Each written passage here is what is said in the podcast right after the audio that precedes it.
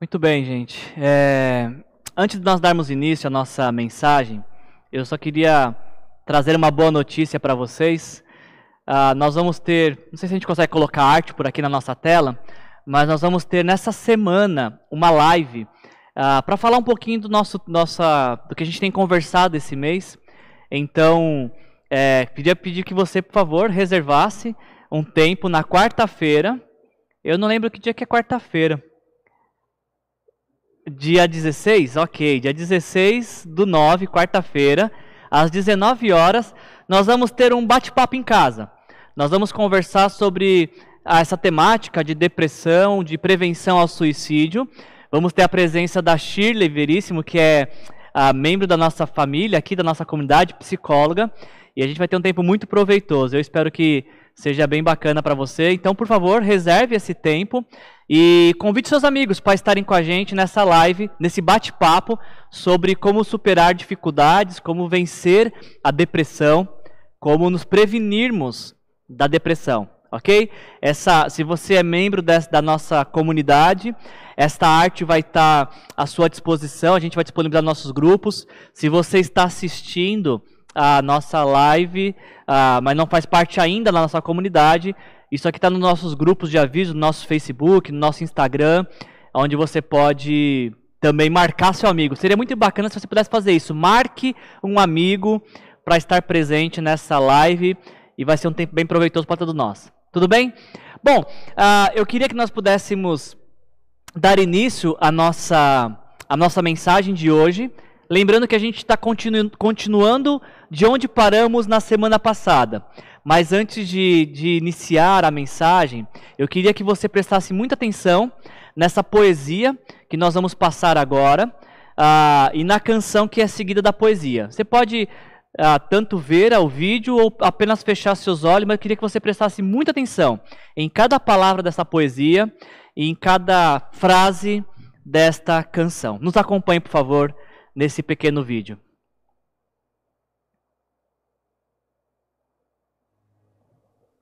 Esta é a melodia, a letra que surge quando nada pode ser dito quando as palavras não rimam com a vida, quando as melhores intenções são esmagadas e destruídas. Quando os medos são maiores e mais numerosos que as promessas. Quando as certezas são engolidas num tenebroso mar de incertezas. Quando confrontados com o indivisível, seja a nossa canção. Estrofe, ponte, e refrão. No silêncio,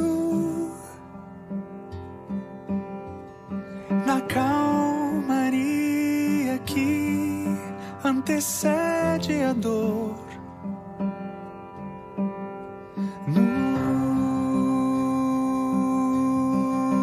Escuro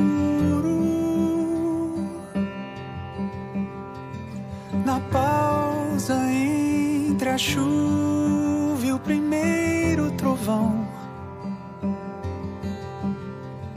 Seja minha canção. Estrofe, ponte, refrão.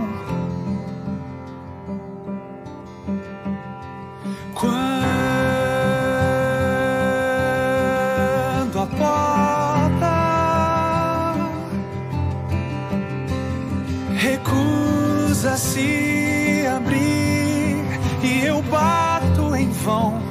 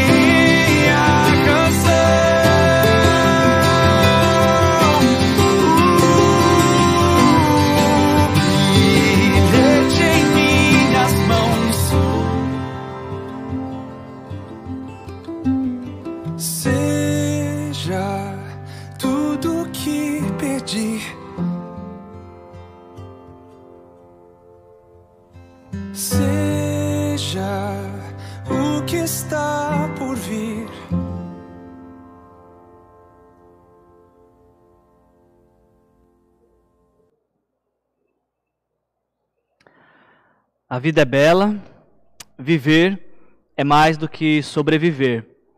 Como nós ouvimos na canção, ah, nós descobrimos a beleza da vida quando quando nós deixamos que Jesus seja tudo para nós. Quando ele se torna a nossa canção, quando ele se torna o que nós pedimos, quando ele se torna aquilo que está por vir, a nossa expectativa e a nossa esperança. É isso que a gente está tentando comunicar, estamos buscando comunicar através dessa série de mensagens. Uma série de mensagens que tem por, por inspiração, uma das inspirações, esse filme que talvez vocês conheçam, um filme de 1997, de Roberto Benini, A Vida é Bela, que conta a história de um judeu chamado Guido, que vai para o campo de concentração com sua família. Mas para tentar desfazer os horrores da guerra e do campo de concentração, o Guido ele pinta o cenário para o seu filho, dizendo para o seu filho que ah, aquele lugar onde eles estão, na verdade, é um grande concurso, onde eles estão participando e quem soma mais pontos ganha um tanque de guerra. É interessante a mudança de perspectiva, porque o cenário é o mesmo. É um sombrio e tenebroso campo de concentração. Mas para proteger seu filho, Guido ele consegue pintar esse cenário, ele consegue ressignificar a realidade para que o seu filho possa ah, ser protegido e até mesmo ser, ah, de alguma maneira, ah, poupado, até mesmo ter o coração alegrado num cenário que não é tão alegre assim. Então, uma das nossas fontes de inspirações para fazer essa série ah, é o filme, de quem nós tomamos empréstimo do título, e outro, ah, outro, outra inspiração para fazermos essa série tem a ver com, com essa imagem que você está vendo do, do CVV, Centro de Valorização da Vida, uma, ah, ah, é uma organização que trabalha na prevenção ao suicídio. Ah, o mês de setembro, setembro amarelo, é onde nós ah, é feita uma, uma campanha de prevenção ao suicídio que tem como maior causa a depressão. E nós queremos, com essa série de mensagens, também atuar nesse, nesse sentido de encorajar e promover a vida e falar da beleza da vida. Para isso, nós estamos realizando uma única mensagem em quatro semanas. Nós estamos, estamos estudando a vida de um profeta, de um personagem da Bíblia chamado Elias, que teve um quadro depressivo. E ao longo dessas quatro semanas, através de uma única mensagem, nós queremos observar como que Deus ajudou Elias a sair da depressão, a vencer a, depressão, a, a, o desejo de dar fim à sua vida e como Deus transformou a vida de Elias. Porque observando isso, sabemos que Deus pode fazer a mesma coisa por mim e por você ou por qualquer outra pessoa que você conhece. Então, como eu falei, estamos fazendo uma única mensagem. E a mensagem da semana passada, nós paramos exatamente nesse ponto aqui. A nação estava toda em crise por conta de uma grave seca, com a intenção de, de chamar a atenção do seu povo, do povo de Deus, o Senhor retém as chuvas. Isso acaba promovendo uma grande crise econômica, social, uma grave seca. Mas nesta nação que está em crise por conta da seca, não faltou provisão e cuidado para Elias, que estava confiando em Deus. Embora a nação estava sendo assolada por uma grave crise, aquele que estava confiando em Deus estava encontrando o cuidado de Deus. Isso é um padrão. Todo aquele que confia em Deus encontra em Deus o cuidado para a sua vida. Ficou muito claro para nós isso. Deus está cuidando de Elias. E essa foi até a frase que eu pedi para vocês uh, decorarem. Deus está cuidando de Elias. A vida de Elias, no meio da crise, está sendo cuidada. Agora, o que eu queria chamar a sua atenção para a gente dar continuidade, então, a esta mensagem, é que na primeira mensagem se estabeleceu um padrão que vai se seguir por toda a vida de Elias. O seguinte padrão que nós vemos até aqui esse momento é que perceba no texto, Deus, o padrão é o seguinte: Deus fala, Elias obedece e Deus cuida de Elias. Você pode ver pelas cores, eu não sou muito bom com cores, acho que você pode perceber, mas eu queria só deixar destacado para você a sequência desse padrão que se desenvolve aqui nesse início. Deus fala com Elias. A palavra do Senhor vem a Elias: saia daqui. E depois, novamente em amarelo, você pode ver: a palavra do Senhor vem a Elias: vá imediatamente. Deus fala. E qual que é a sequência disso? Elias obedece. Diz o texto que Elias fez o que o Senhor tinha dito, como também no, segundo momento que Elias foi em obediência à palavra do Senhor. E quando Deus fala e Elias obedece, a consequência é que Deus cuida de Elias. Deus dá ordem aos povos para alimentarem Elias e Deus dá ordem a cuidar de Elias. E, e é assim que Elias surge então no cenário de Israel.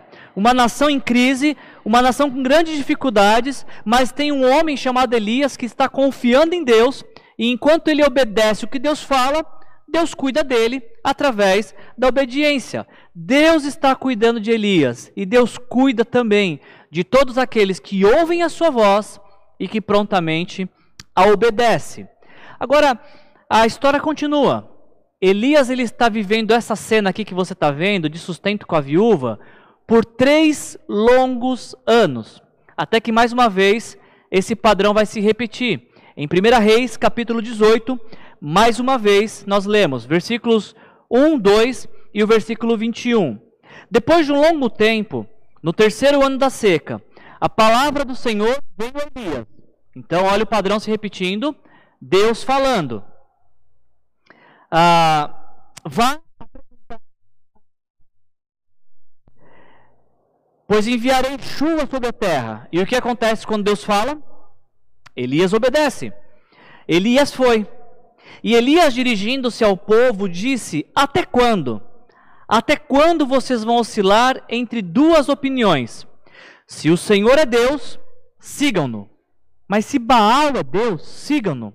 Porém, o povo nada respondeu. Sabe, gente, essa passagem é uma passagem que sempre me deixa intrigado e espantado toda vez que eu a vejo. Porque ah, nesse momento histórico de apostasia, de esfriamento de fé, de letargia espiritual, Deus envia um profeta ao seu povo. E o que acontece é que esse profeta, Elias, ele encontra um, o povo de Deus oscilante, duvidoso, um povo que em, em alguns momentos está servindo e cultuando Baal, que exigia como culto sacrifício de crianças, é, imoralidade sexual. Mas esse mesmo povo de Deus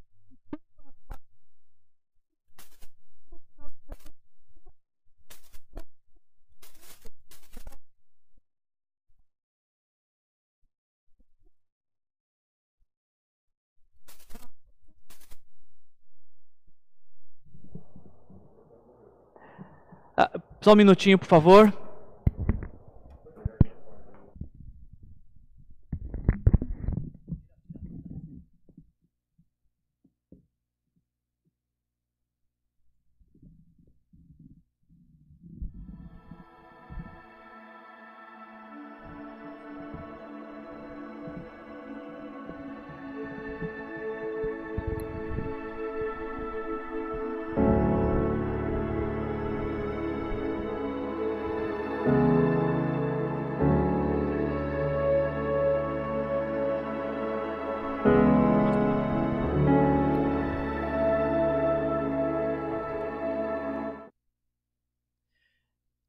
Vocês estão me ouvindo? Som?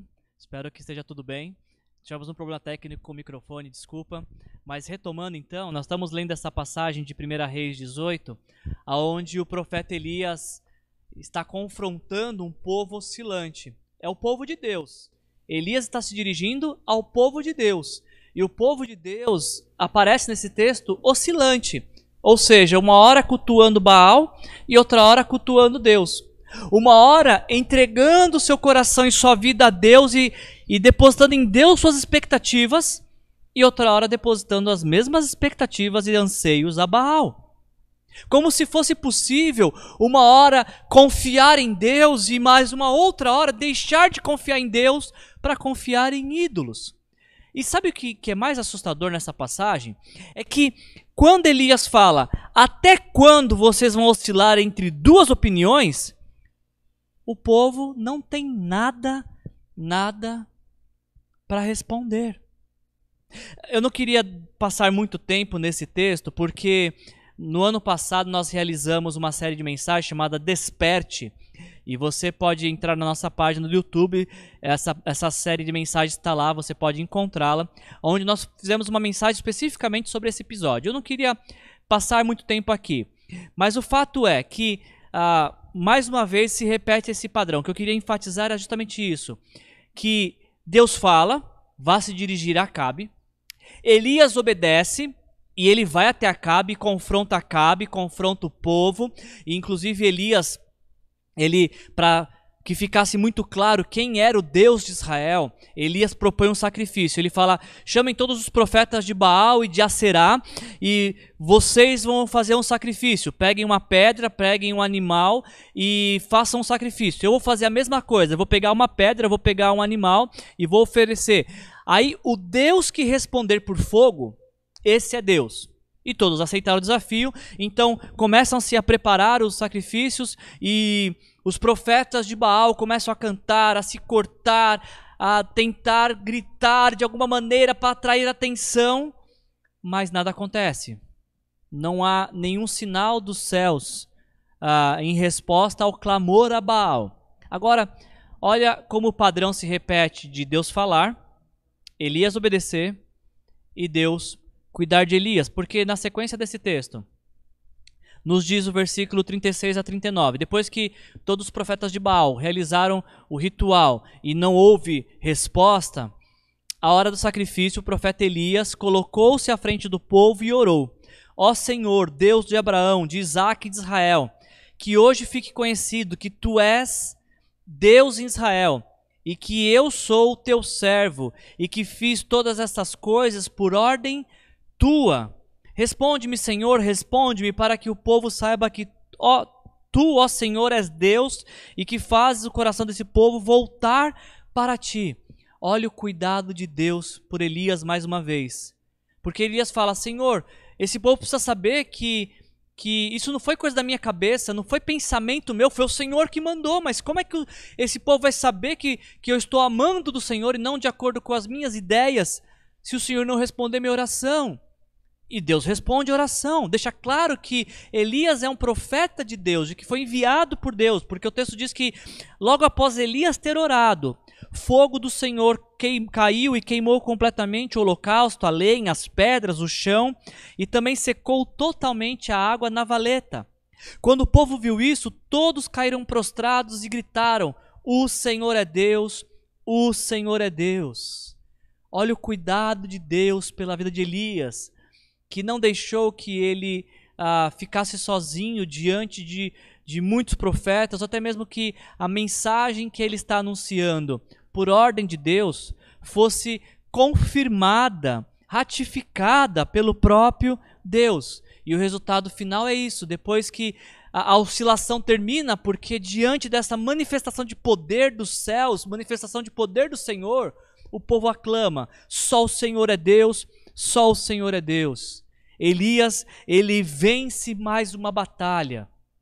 Logo depois desse episódio, Elias ele ordena que todos os profetas de Baal fossem executados e com isso ah, caminha para dar fim à apostasia, à letargia espiritual de Israel. Essa era a tentativa e Elias então tem ali uma grande experiência de vitória, porque Deus ah, diante das câmeras em rede nacional desmascarou Baal, desmascarou esse falso ídolo e deixou claro que só ele, o Senhor, era Deus. Acontece que a nossa história segue, a gente poderia até mesmo encerrar aqui falando como é importante e como é visível o cuidado de Deus na vida de todos aqueles que obedecem aquilo que o Senhor fala. Elias teve uma grande experiência neste dia, estava tendo diversas experiências com o Senhor, porque ele estava obedecendo aquilo que o Senhor estava falando.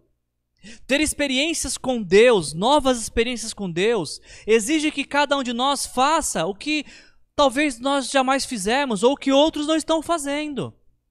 Você quer viver algo que você nunca viveu? Então faça talvez algo que você nunca fez. Para viver algo que você nunca viveu, faça algo que você nunca fez ou que outros não estão fazendo. Tenha ousadia de buscar a Deus, de se render a Deus mais uma vez, e quantas vezes forem necessárias, e de formas diferentes do que você já fez no passado, para que você viva com Deus novas experiências. Elias está confiando em Deus e talvez alguns israelitas poderiam achar: nossa, mas que maluquice de Elias propor uma ideia dessa de um sacrifício e aí o Deus que responder por fogo, este é Deus. Quem em sã consciência faria algo assim? A resposta é que em sã consciência ninguém. Agora, em uma consciência ah, regada, totalmente tomada pelo Espírito Santo de Senhor, qualquer um faria. E o desafio é esse: é se render a Deus e deixar que o Espírito Santo conduza o nosso viver, para que uma vez obedecendo ao que o Senhor fala, possamos experimentar do seu cuidado. Elias venceu a batalha, mas depois da batalha não vem a vitória. Pelo contrário, depois da vitória é que vem a batalha. Porque olha o que acontece no capítulo 19 de 1 Reis, que vai ser o foco da nossa mensagem de hoje. Ora, Acabe contou a Jezabel tudo o que Elias tinha feito e como havia matado todos aqueles profetas à espada. Por isso Jezabel mandou um mensageiro a Elias para dizer-te: dizer-lhe: Que os deuses me castiguem com todo rigor, caso amanhã, nesta hora, eu não faça com a sua vida o que você fez com a vida deles. E então, diante dessa, dessa palavra de Jezabel, Elias teve medo e fugiu para salvar sua vida. Em Berseba de Judá, ele deixou seu servo e entrou no deserto, caminhando por um dia. Chegou a um pé de giesta, sentou-se debaixo dele e orou pedindo a morte. Já tive bastante, Senhor. Tira a minha vida, não sou melhor do que os meus antepassados. Depois se deitou debaixo da árvore e dormiu. Elias tinha acabado de ter uma grande vitória. Elias tinha sido proclamado em rede nacional para Israel de que ele era o profeta do Senhor, de que Deus estava com ele. Mas logo após dessa grande vitória, o que Elias desfrutou não foi de fama, de reconhecimento. Elias não viu ah, um avivamento em sua nação. Elias não teve descanso. Depois da vitória, veio esta batalha, onde Jezabel jura Elias de morte, dizendo que vai acabar com a vida dele. Agora, eu só queria lembrar você de uma coisa. Você lembra qual que é o padrão que estava vindo acontecendo, se estabelecendo na vida de Elias? O padrão era esse aqui. Deus fala, Elias obedece e Deus cuida de Elias. Porém, a partir desse momento, a partir desse episódio em 1 Reis 19, parece que o padrão muda. Porque se antes o padrão era Deus fala, Elias obedece e Deus cuida, olha como se inverteu o padrão. Agora é Jezabel que fala. E o que, que acontece quando Jezabel fala? Elias tem medo. Elias foge. Elias teme por sua própria vida e, e fica desgostoso da vida por conta de uma palavra maldita. Elias tinha provado do cuidado de Deus até esse momento. Elias tinha vencido a batalha contra 450 profetas de Baal. Se Deus cuidou da vida de Elias até esse momento, o que, que mudou agora? O que, que mudou? O que mudou foi que Elias deixou de dar ouvidos à doce e agradável voz de Deus. Elias parou de se apegar, de ter sensibilidade e de tomar como propriedade para si o que Deus fala, para acolher no coração aquilo que Jezabel fala. Agora já não é mais a voz de Deus que Elias obedece. Agora é a voz de Jezabel que Elias teme. Sabe, gente, eu acho interessante a gente observar os efeitos de uma palavra maldita em nossas vidas, que foi o que aconteceu com Elias. Diante dessa ameaça de Jezabel, diz o texto que Elias tem medo.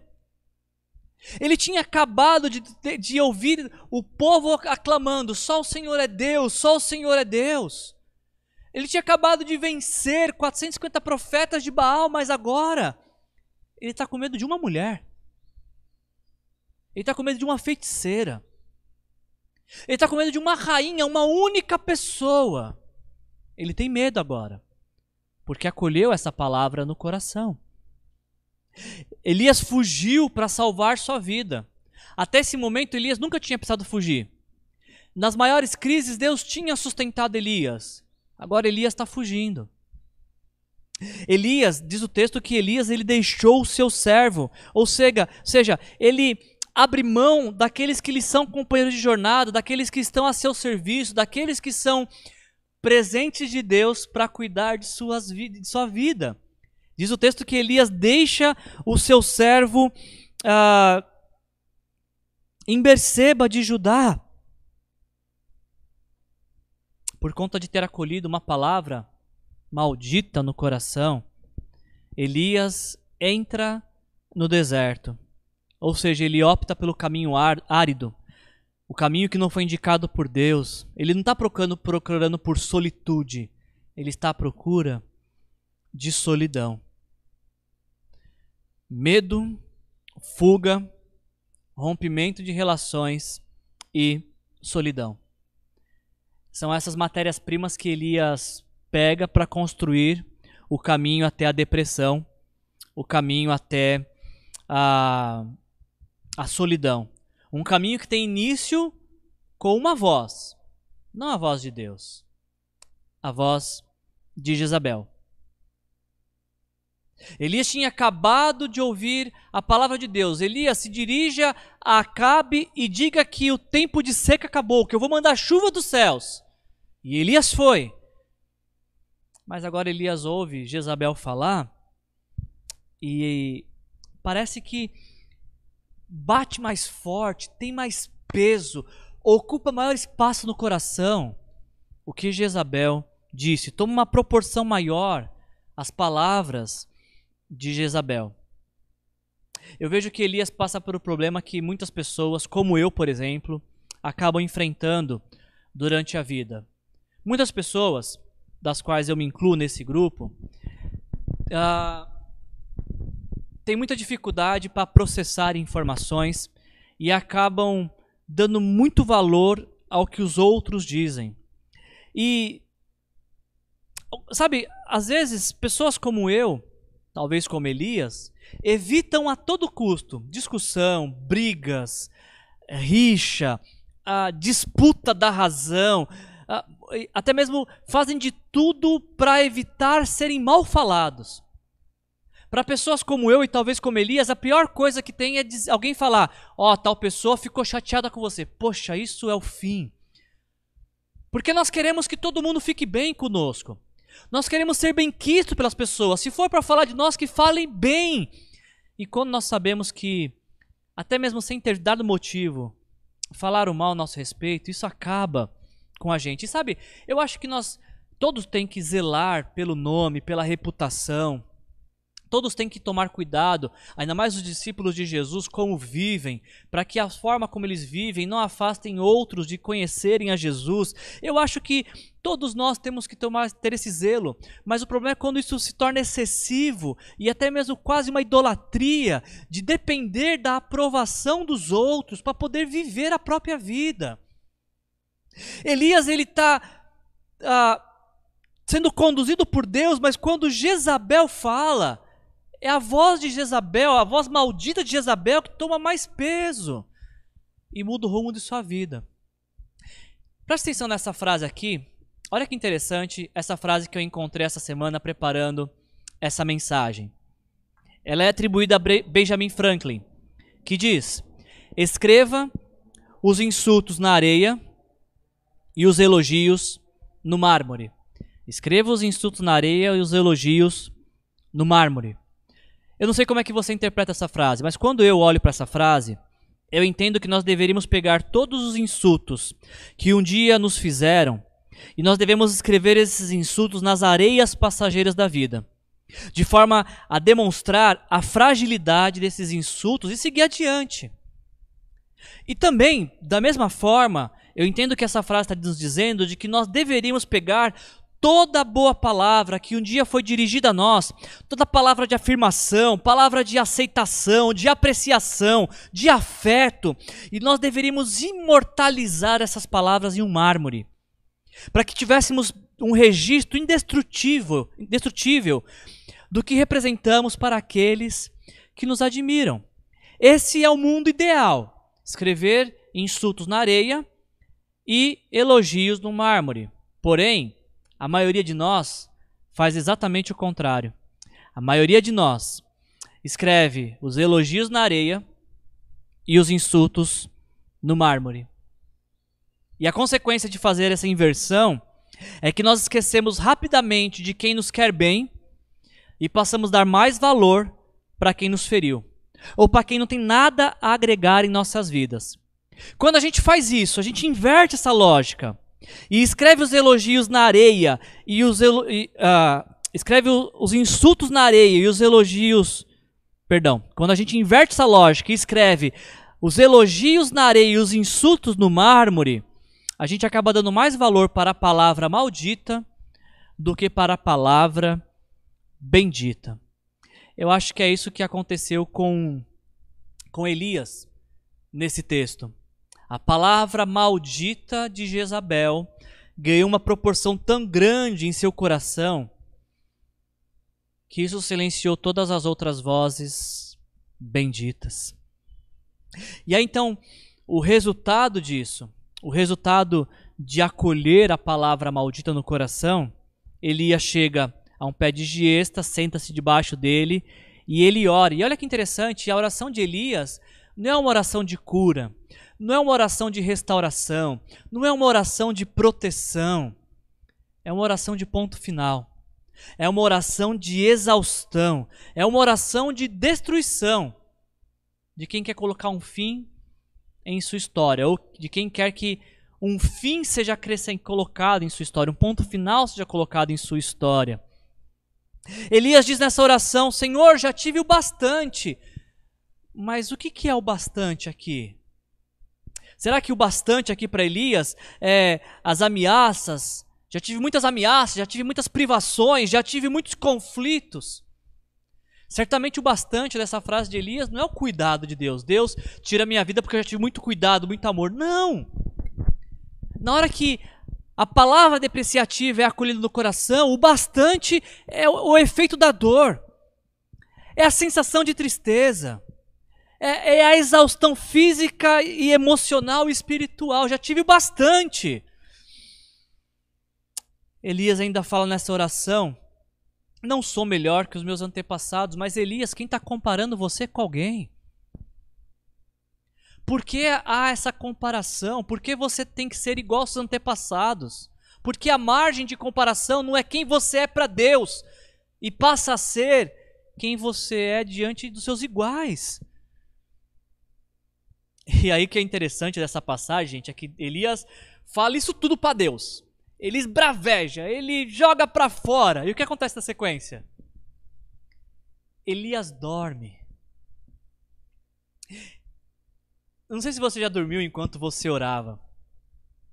Mas eu imagino essa cena. Elias orando, orando, orando e, e, e colocando para fora toda a amargura de seu coração e ele é vencido pelo sono. Por quê?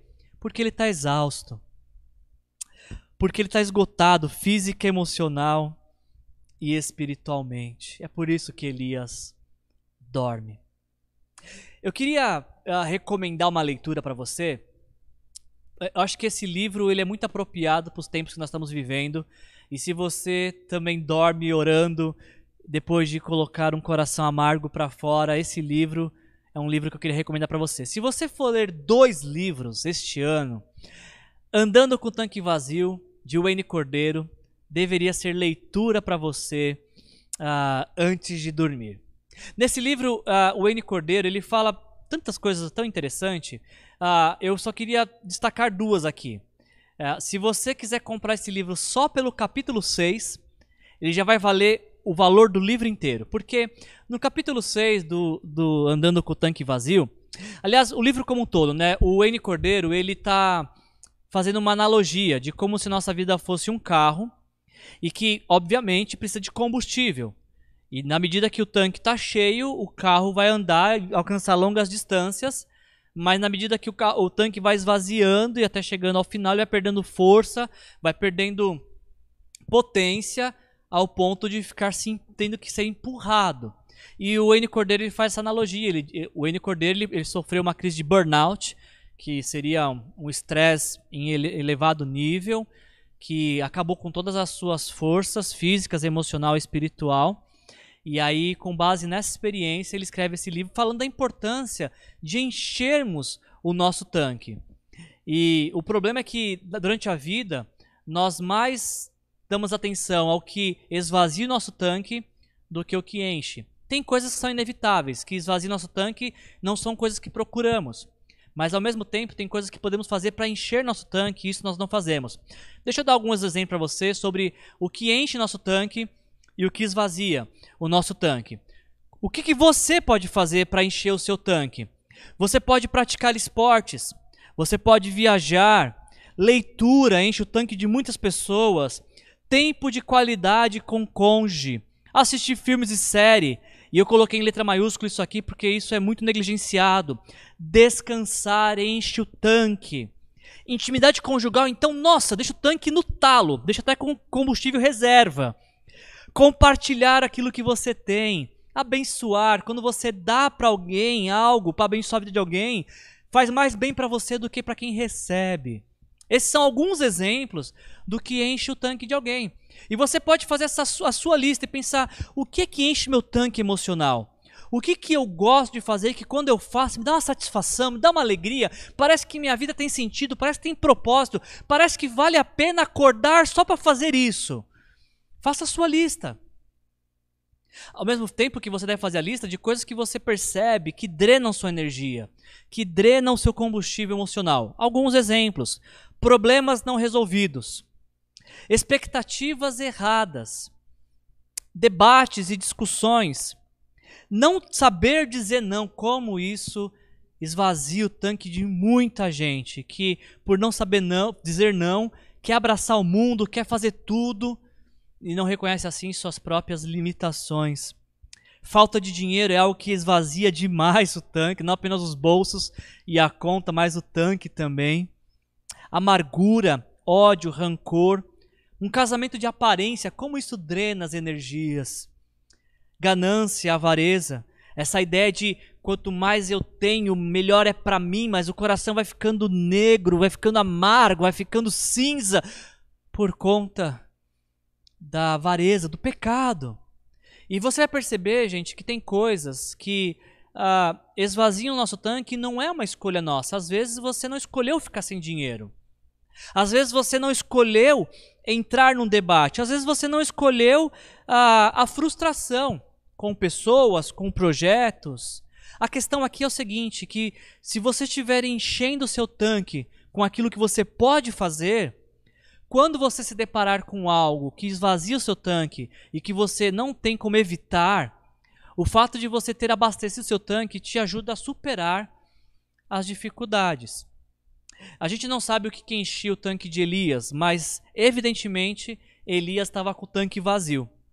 E é por isso que com o tanque vazio Elias está se arrastando, se arrastando até chegar debaixo de uma árvore, onde ele não, não vê mais saída senão dar fim à sua própria vida. Então, essa é a primeira coisa que o N. Cordeiro fala no livro que eu queria deixar para vocês. Agora, a segunda, e talvez eu, eu, eu perca alguns amigos aqui com essa frase, uh, que gostam de espiritualizar tudo, mas eu concordo com o N. Cordeiro. O N. Cordeiro diz o seguinte, em algum momento do livro: Nós não esquecemos que somos cristãos. Nós esquecemos que somos humanos. Elias era homem de Deus, era, mas ele era homem primeiro. Ele era homem que tinha um coração, que tinha sentimentos, que tinha necessidades. Era homem que se entristecia. Às vezes ficar triste parece que é falta de fé. Alguns inclusive falam que depressão é falta de fé. Algumas pessoas, elas não se não, não conseguem lidar com seus limites e querem fazer tudo, achando que são muito espirituais porque fazem tudo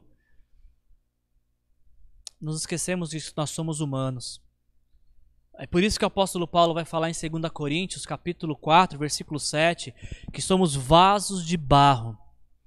Que dentro de nós há um grande tesouro, sim, a presença do Espírito Santo, mas ainda frágeis vasos de barros. E nós achamos que somos indestrutíveis. Não somos. Não somos. Ele está cansado. Olha só, ele ora, ele pede a morte, e o que, ele faz depois? Ele dorme, porque ele está cansado. Depois da vitória, Elias ele não descansou. Ele teve uma outra batalha. Aliás, falar nisso, eu acho que essa é uma frase. Eu não sei quem é o autor, mas essa é uma frase interessante de, de praticarmos, né? Se você cansou, aprenda a descansar e não desistir. Reconheça as suas, suas limitações. Não é vergonha falar para alguém: eu não estou bem hoje, estou triste, estou amargurado. Você não está chamando a atenção de ninguém falando isso. Aliás, eu acho que é necessário muita coragem para dizer cansei, para dizer não quero mais, para dizer não consigo. Isso eu não consigo fazer. É necessário muita coragem para reconhecer que precisa de ajuda. Por isso, se você cansou, como Elias, Aprenda a descansar e não a desistir. Eu queria concluir a nossa mensagem de hoje, ou pelo menos interromper a mensagem aqui nesse ponto, para dar continuidade semana que vem. E talvez essa conversa que a gente está tendo e você olhando para a vida de Elias, não sei se você consegue diagnosticar como é que está seu tanque emocional. Se você está com o tanque cheio ou se assim como Elias, você está apenas andando na ladeira sem combustível e está indo até onde for possível empurrar. Sabe qual é o problema, gente, de não enchermos nosso tanque? Qual é o problema de andarmos com o tanque vazio? É porque você. O primeiro dos problemas é que você não consegue chegar muito longe com o tanque vazio. Você pode se arrastar, se arrastar, ser empurrado, mas chega uma hora que não dá mais. Sabe qual é o problema de andar com o tanque vazio? é que você não consegue se arrastar por muito tempo. E o principal dos problemas é que quando estamos com o tanque vazio, nós tomamos decisões equivocadas e extremamente comprometedoras. Eu quero repetir isso. Quando estamos com o tanque vazio, tomamos decisões equivocadas e extremamente comprometedoras. O Elias é um grande exemplo disso para nós. Porque enquanto estava com o tanque cheio, Deus falava Elias obedecia e Deus cuidava de Elias. Mas agora, o padrão mudou. Deus não está falando, mas Elias está agindo. Se você lembrar do texto, quem foi que mandou Elias para o deserto? Não foi Deus. Elias foi por conta própria. Não foi a voz de Deus que Elias ouviu falando para ele para o deserto. Ele foi por conta de sua própria voz. A voz do medo, a voz da ansiedade, a voz das conclusões precipitadas, a voz do achismo. É verdade que o primeiro padrão era: Deus fala, Elias obedece e Deus cuida. O padrão mudou, porque agora é Jezabel que fala e Elias tem medo. Mas sabe, gente, eu queria encerrar demonstrando para você que tem algo que nunca, nunca muda, que é o cuidado de Deus por nossas vidas. Porque é verdade que não é mais Deus que está falando, agora é Jezabel que está falando. E não é mais a Deus que ele está ouvindo, é as ameaças de Isabel, mas não muda em nada o cuidado de Deus para a vida de Elias. O cuidado permanece o mesmo. O nome disso é graça. Graça de Deus. Olha o que acontece nessa cena. Elias está dormindo, talvez esperando a morte, quando de repente ele é tocado por um anjo. Elias ele não é chutado por um anjo. Ele não é acordado com um tapa na cabeça dizendo: "Levanta daí, que tipo de homem de Deus é esse que fica pedindo morte, que quer morrer?" Elias não é despertado por um anjo que diz para ele: "Para de frescura, Elias. Isso não é coisa de se fazer. Deixa de ser mole. Para de chamar atenção." Não, não, não, não, não. Isso não são palavras de Deus. Inclusive, se alguém te falar isso, rejeita. Porque Deus fala de uma maneira tão carinhosa, Deus é tão rico em detalhes. O anjo apenas toca em Elias. E aqui é o início da cura para a palavra maldita que Jezabel mandou. Um toque. Um toque simples, um toque singelo, um toque carinhoso de um anjo de Deus, que é seguido por um apontamento de um presente de Deus. Elias desperta com esse toque e quando ele abre os olhos, ele vê mais um presente de Deus: um pão assado e um jarro de água. Você consegue perceber a sutileza, a delicadeza, o carinho de Deus aqui? Olha para assistir nessa cena aqui, ó. Eu não sei quantos de vocês gostam de pão. Mas eu fiz esse exercício com a minha família ontem porque todos lá em casa adoram pão. O Pedro chama esse pão de pão de casquinha. Pai, quero comer pão de casquinha. E se estiver saindo do forno na hora é melhor ainda. Mas você que gosta de pão, e eu sei que falar isso perto do almoço é complicado, né? Mas é, daqui a pouquinho você vai almoçar, tá? É, talvez só para seu apetite. Você já entrou na casa de alguém que acabou de fazer pão? A minha esposa, por exemplo, ela faz um pão maravilhoso que quando está chegando na porta dá para sentir o cheiro.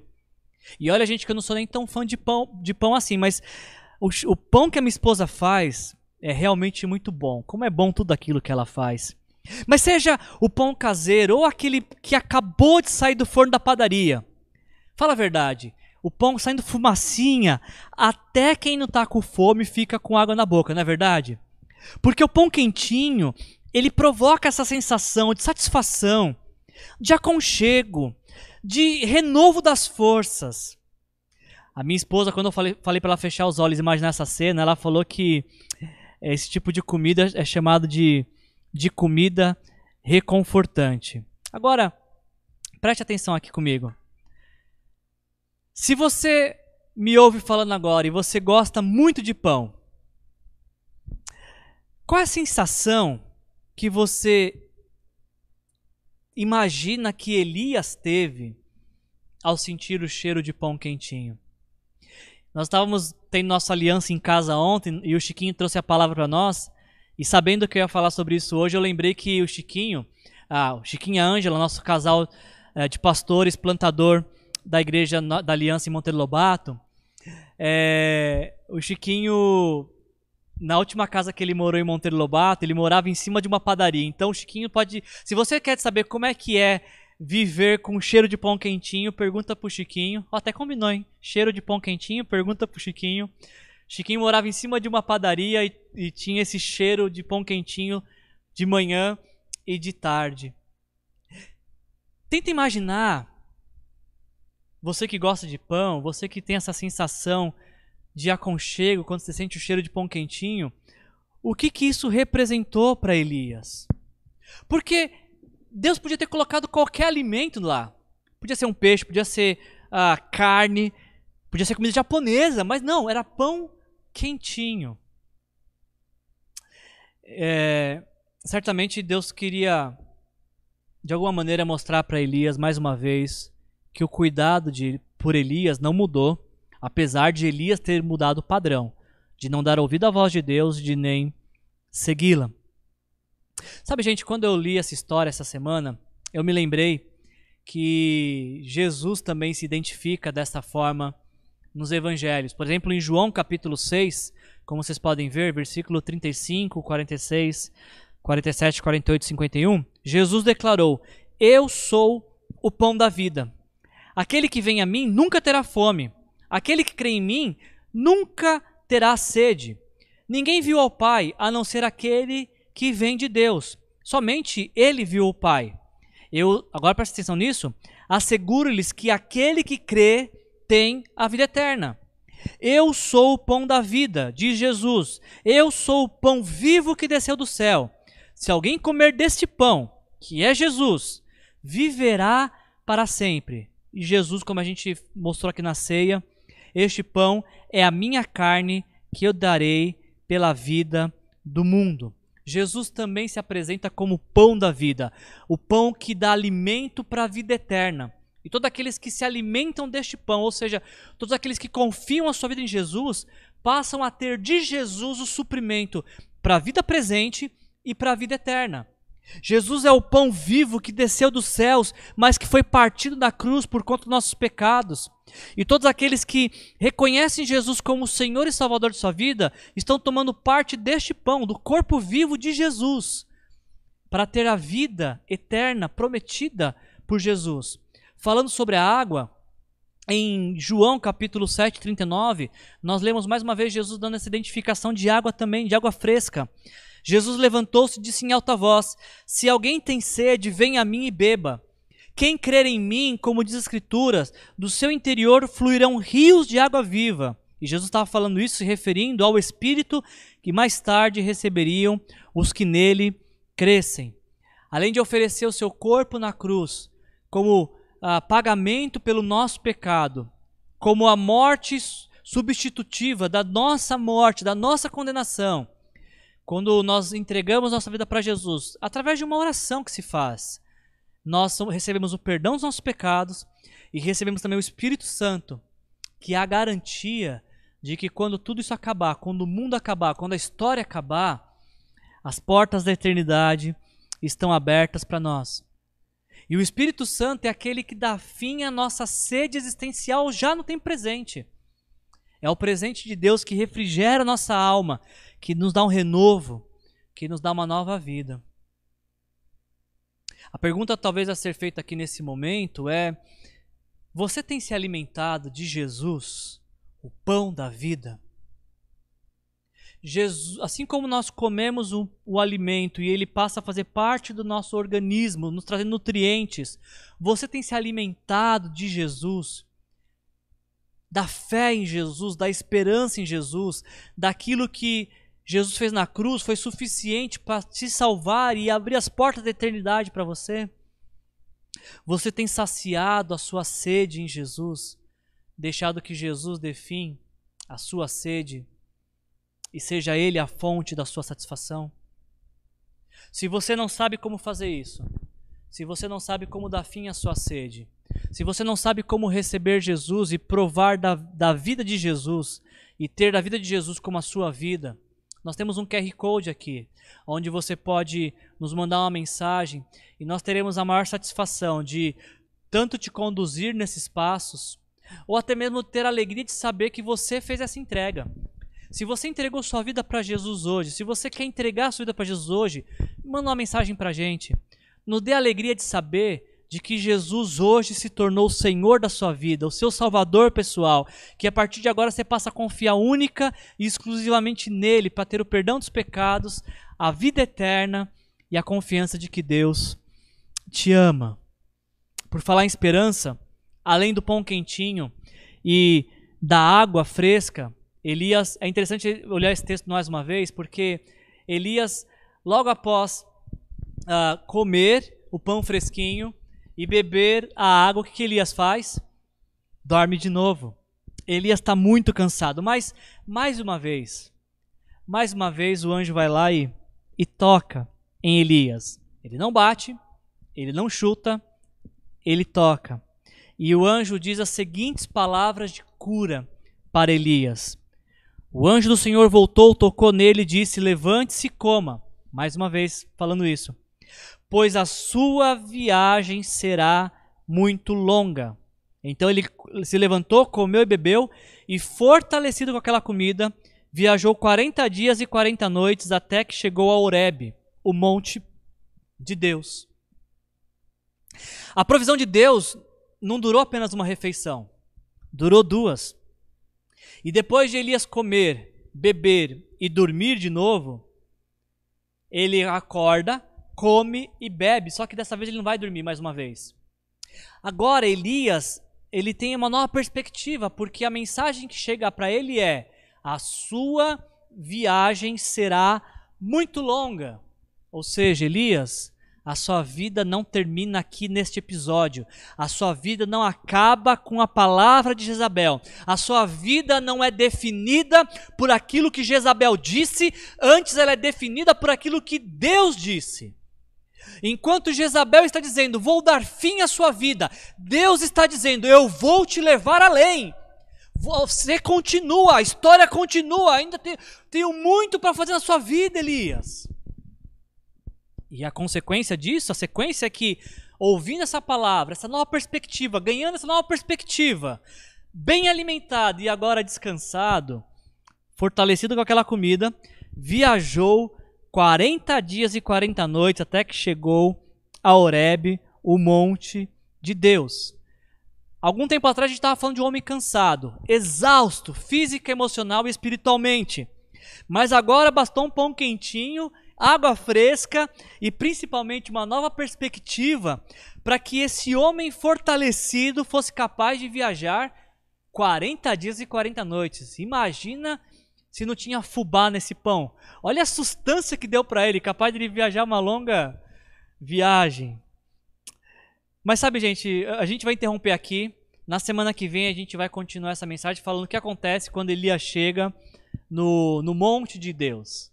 Agora Elias ele está renovado. Ele tá, suas forças voltaram e ele mais uma vez volta a, obedecer, a ouvir Deus e obedecer o que Deus está falando. A gente interrompe aqui. Semana que vem a gente continua deste ponto, mas só para a gente poder praticar essa mensagem e pensar nela durante essa semana, eu pensei em três pontos que seriam interessantes para nós refletirmos. O primeiro deles, não se iluda com as vitórias, não se deixe abater com as derrotas. Elias ganhou uma batalha com os profetas de Baal, mas foi vencido pelas palavras de Jezabel. Nem a vitória dura para sempre, nenhuma vitória dura para sempre como também nenhuma derrota vai te impedir de levantar e recomeçar.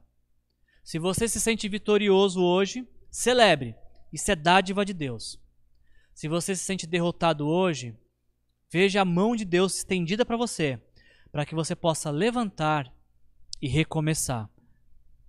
Outra coisa que eu aprendo com esse texto que poderíamos praticar essa semana, antes de chegar à mensagem da semana que vem, é importante destacar e talvez você comprar essa ideia. Você é humano. Posso ouvir o um amém? eu gostaria muito de poder ouvir. Manda no, no chat aqui. Amém, eu sou humano. O que significa isso? Você tem falhas. Você é limitado. Você tem fraquezas, você tem necessidades, você precisa dormir. Você está me ouvindo? Você precisa descansar. Você precisa sorrir. Você precisa se relacionar com pessoas. Você precisa se alimentar direito. Por quê? Porque você é humano, seu corpo pede, por favor, me alimente direito. Faça exercícios. Faça uma ligação para um amigo. Por quê? Porque somos humanos. E como, como humanos precisamos disso. Uma das coisas que eu mais tenho sentido falta nessa, nessa pandemia é a falta de pessoas. A gente tem conversado por telefone, por videochamada, mas é diferente. Eu sinto falta de estar sentado à mesa com pessoas, de tomar café com pão de queijo. Eu já gostava de café com pão de queijo, eu não sabia que eu gostava tanto. Como me faz falta sentar na mesa, com café, com pão de queijo, com amigos e dar risada e chorar juntos.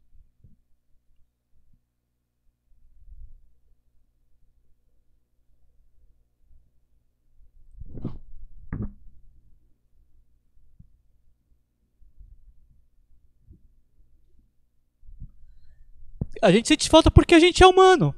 Porque faz parte da nossa natureza. Fomos criados para relacionamentos. Então não é problema nenhum ficar triste. Não é problema reconhecer que tá doendo, tá, tá, tá diferente, não, não deveria ser assim, realmente não deveria. Mas vai passar. Vai passar. E, e enquanto não passa, nós fazemos o que podemos, da forma que podemos, mas não podemos parar. Como a gente falou, lembra disso. Se você cansar, não desista, descanse. E eu tenho certeza que você, se você olhar ao seu redor, você vai ver pessoas que vão te ajudar a descansar. Vai passar. Daqui a pouquinho vai passar. E eu ainda finalizaria a um último ponto que, que para mim é o mais importante de todos. Jesus pode te fazer novo de novo. Olha essa experiência de Elias, cansado, exausto, dizendo: Deus, para mim chega, parei, parei com tudo, para o ônibus que eu quero descer. E Deus fala: Peraí, Elias, tem mais uma viagem longa pela frente. Elias, não é porque você desistiu que eu não posso te renovar, ou não é porque você não vê perspectiva que eu não posso fazer algo surpreendente. Deus pode fazer tudo novo, de novo, e quantas vezes forem necessárias. Basta ouvirmos o que Ele está falando, obedecermos e praticarmos, e vamos experimentar da nossa sede saciada, do consolo e do conforto, podemos nos deleitar no amor de Jesus, que nos faz novo, de novo, quantas vezes forem necessárias.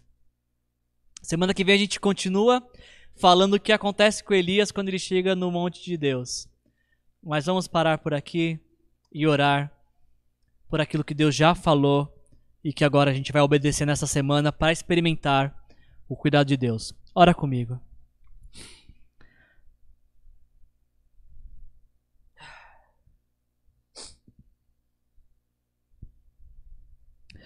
Pai, em nome de Jesus, obrigado, Senhor, porque